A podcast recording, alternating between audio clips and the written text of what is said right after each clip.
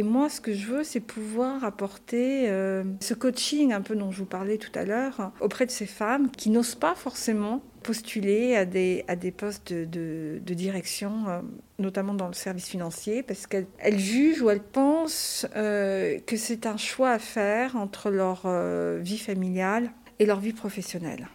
Bienvenue dans Haute Fréquence, le podcast hebdomadaire de l'AGFI. Dans ce numéro, j'ai discuté avec Anne-Laure Frischlander-Jacobson, la directrice générale de BNY Millon IM en France. Anne-Laure a découvert le milieu de la finance en faisant ses premiers pas à la City. Aujourd'hui à la tête d'une équipe de 10 personnes, elle veut avoir un rôle à jouer pour plus de parité, de diversité et d'inclusion dans la finance. Bonjour Anne-Laure euh, Frischlander-Jacobson. Bonjour. Est-ce que travailler dans la finance, c'était euh, un rêve de gosse? Alors un rêve de gosse, pas forcément, mais par contre c'était un défi. Parce que quand j'étais petite, euh, je me souviens d'écouter la radio, euh, les informations boursières et d'avoir des questions. Mais qu'est-ce que c'est que tous ces chiffres que j'entends? Et demander à mon père une explication sans forcément la comprendre. Et je me suis dit très tôt, le jour où je serai grande, ce sera le jour où je comprendrai la bourse. Donc c'était un challenge pour moi. et du coup, je me suis intéressée très tôt euh, au marché financier. Est-ce que c'était parce que votre père aussi travaillait dans la finance Pas du tout, pas du tout. Il était architecte et c'est vrai que j'ai plutôt baigné dans un, environnement plutôt artistique. D'ailleurs, je voulais euh, euh, m'orienter plutôt vers être commissaire-priseur ou être dans, dans, dans, le marché de l'art.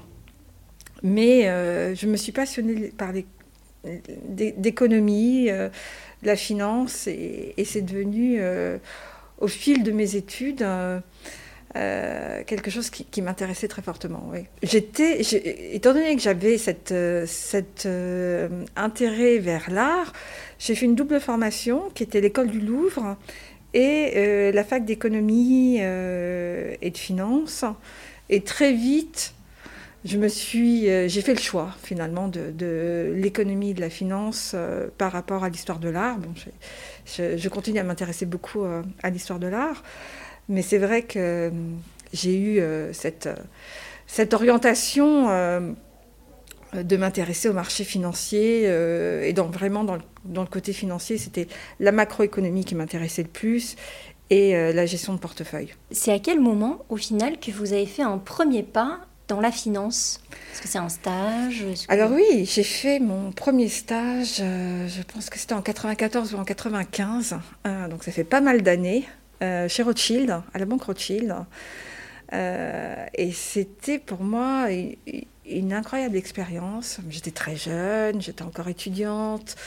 c'était une banque très, très euh, de, haute réputation. Donc, euh, arriver dans cet environnement euh, était encore une fois quelque chose de très élogieux. Je me souviens même d'avoir été avec ma mère acheter mon premier costume pour pouvoir aller faire ce stage. Et donc, j'ai pu être l'assistante d'un gestionnaire de portefeuille en Action Europe, de commencer à travailler sur l'analyse financière, de voir comment était un département de, gestion financière. Alors à l'époque, je voulais plutôt m'orienter vers la banque privée, la gestion privée euh, ou la gestion de portefeuille.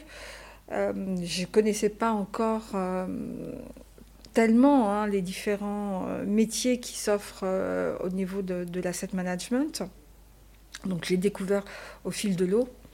mais c'était pour moi une confirmation, si vous voulez, de mon choix d'aller vers la finance. Vous n'étiez pas du tout, euh, bah, comme on peut l'être, euh, surtout quand on est jeune, déboussolé par, euh, par ce monde?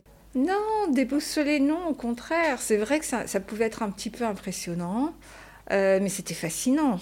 C'était fascinant. Et une chose que j'avais particulièrement et que j'ai toujours, hein, c'est la volonté d'évoluer aussi vers un côté international. Donc pour moi, si vous voulez, être dans un environnement international euh, que la finance offre, puisque la finance est aujourd'hui vraiment une industrie qui est globale euh, et pas simplement locale. offrait, si vous voulez, ce mélange de langues, de travailler avec des desks qui sont à Paris, à Londres, à New York, en Asie.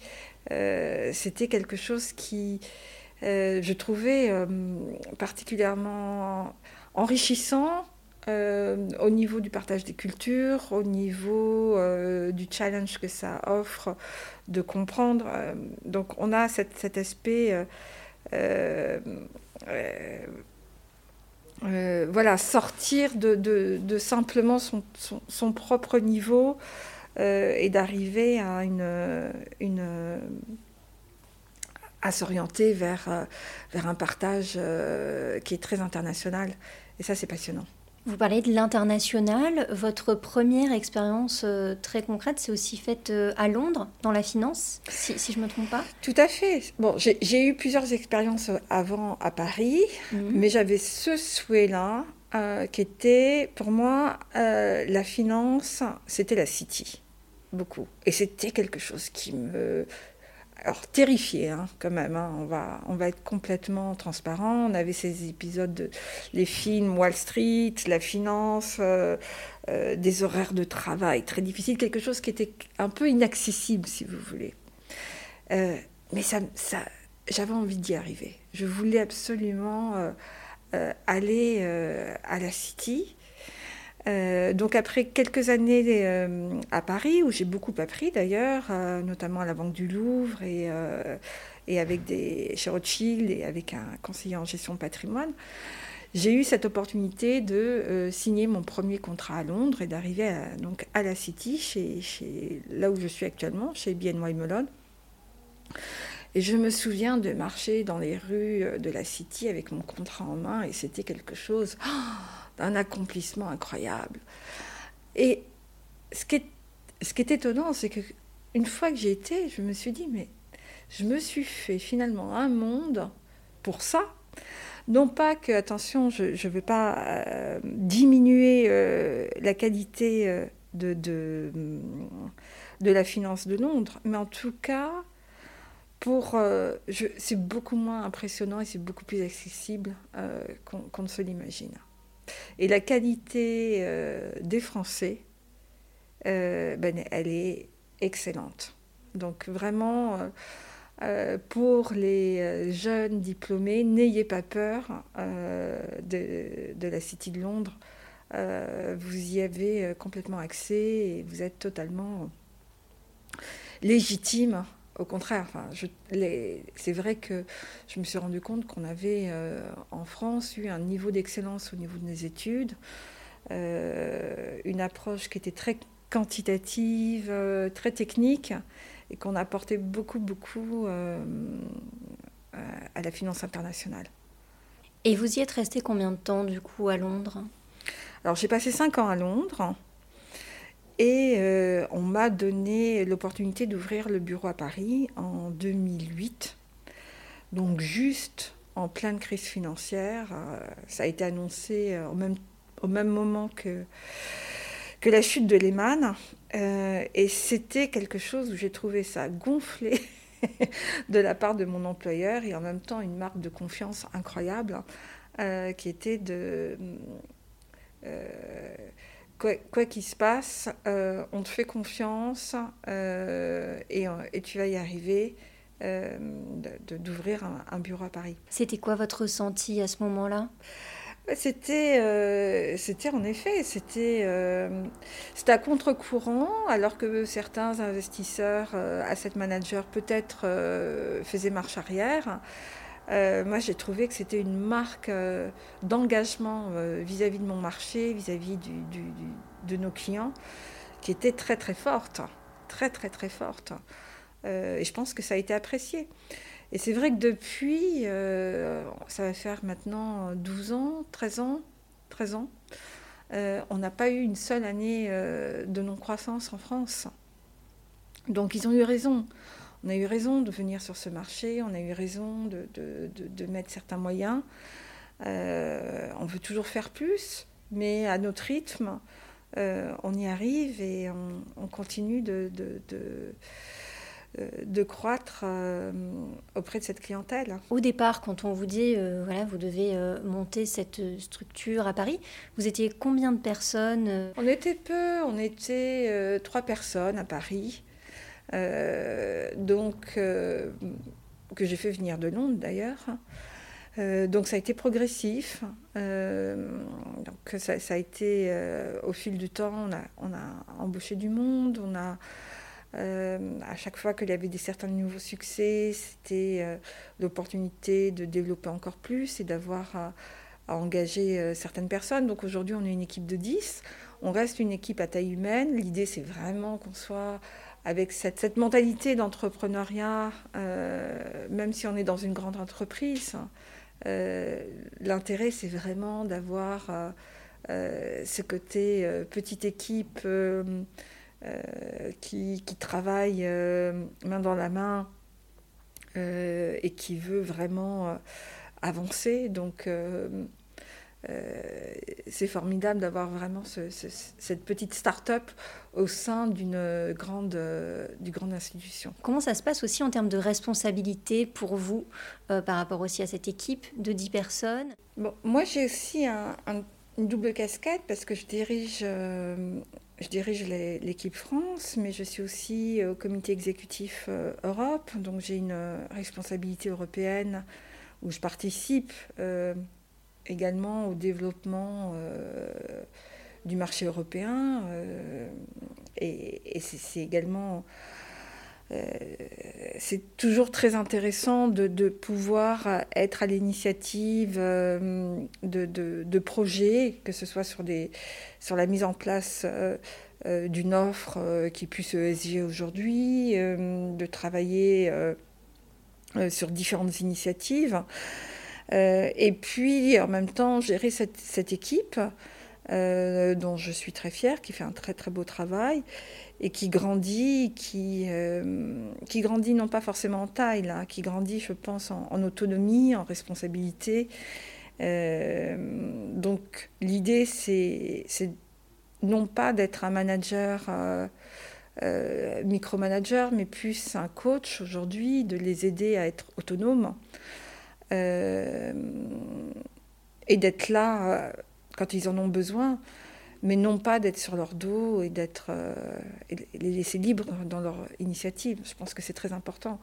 Il faut que aujourd'hui on est. je pense que le, management a changé de façon par rapport aux précédentes années. Hein. On est sur faire grandir une équipe et, non pas, la, pas dans le contrôle, en tout cas moins dans le contrôle que, que par, par, le passé. Maintenant, vous êtes quel type de patronne et comment est-ce que vous avez évolué sur cette euh, hmm. notion de management euh, dix ans après? Je me remets régulièrement en cause, euh, peut-être à tort, mais c'est c'est mon mode de fonctionnement. je suis très critique sur moi-même.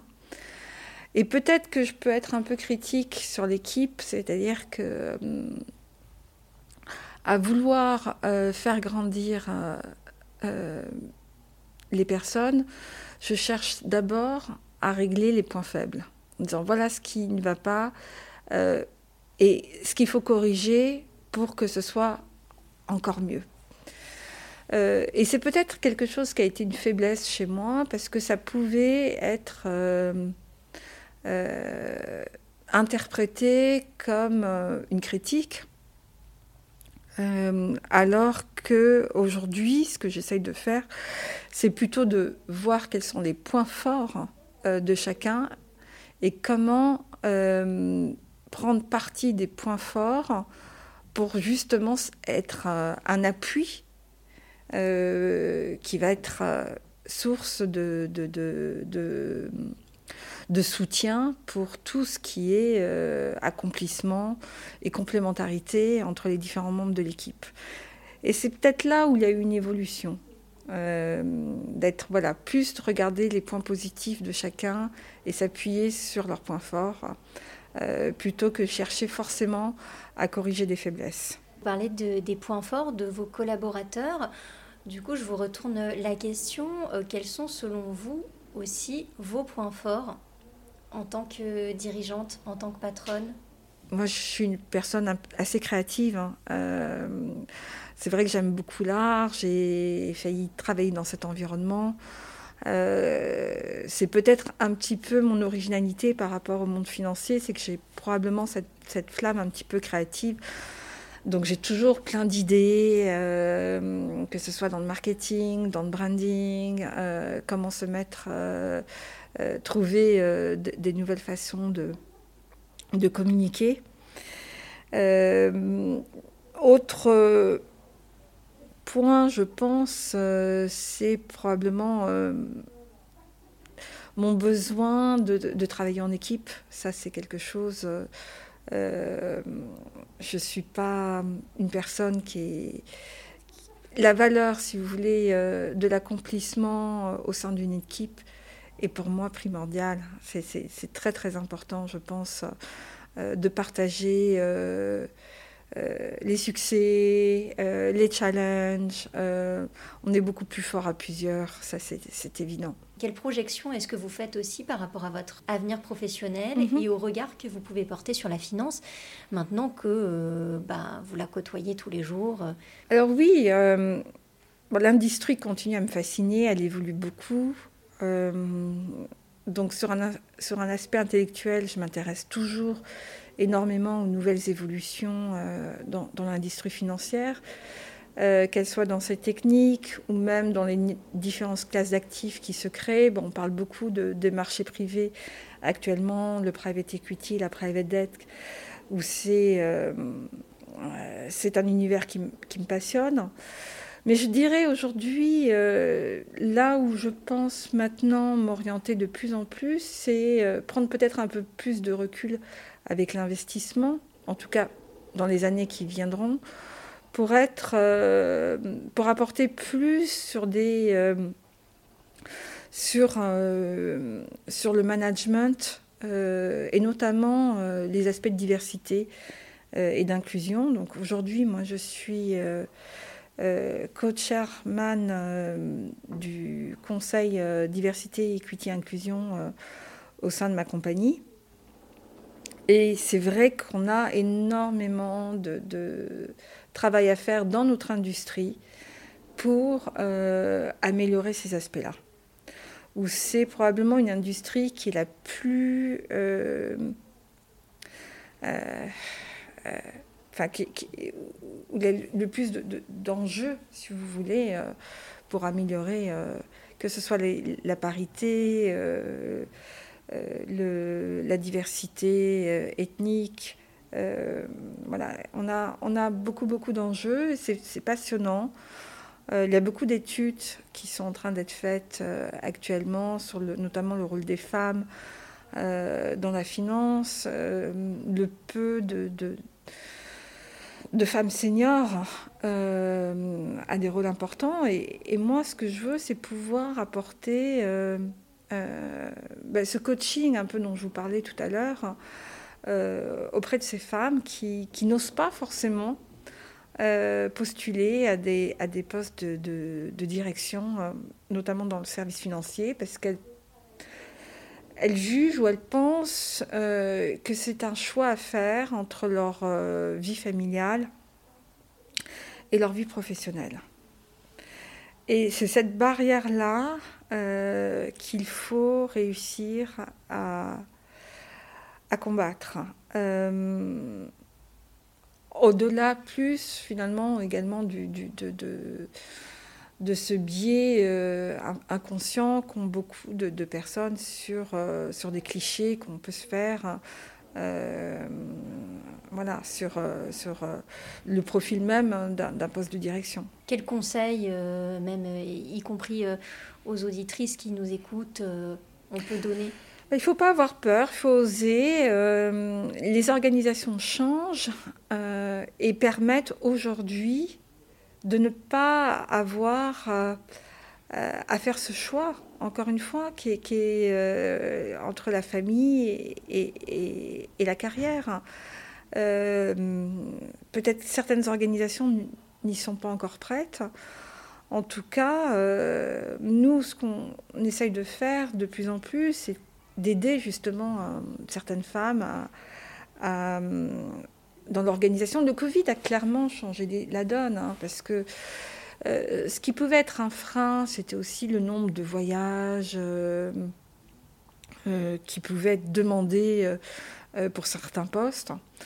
Or, les nouvelles technologies, avec les vidéoconférences, euh, et le fait qu'on a fait ce test finalement de, travailler euh, en remote euh, montre que d'une part on peut être efficace en travaillant une partie de la maison, qu'on n'est pas obligé de voyager d'une façon effrénée pour arriver à, garder un lien avec ses clients. Donc là quand même, si vous voulez, un changement des données euh, qui permet de dire ah bah, attention, euh, si, si, si j'ai pas besoin de voyager autant, si je peux effectivement être une à deux jours par euh, semaine à la maison, eh ben, pourquoi pas? Pourquoi pas moi? Pourquoi pas moi Et c'est ça que je, veux que certaines femmes comprennent, c'est il faut oser. Il faut oser pouvoir accéder et sans avoir à faire ce sacrifice. Le sacrifice ne se justifie pas. Et on peut y arriver. Voilà, c'était le dernier épisode de Haute Fréquence. Pour découvrir les anciens parcours, mais aussi un nouvel épisode chaque semaine, Haute Fréquence est disponible sur toutes les plateformes d'écoute, alors n'hésitez pas à vous abonner. À bientôt!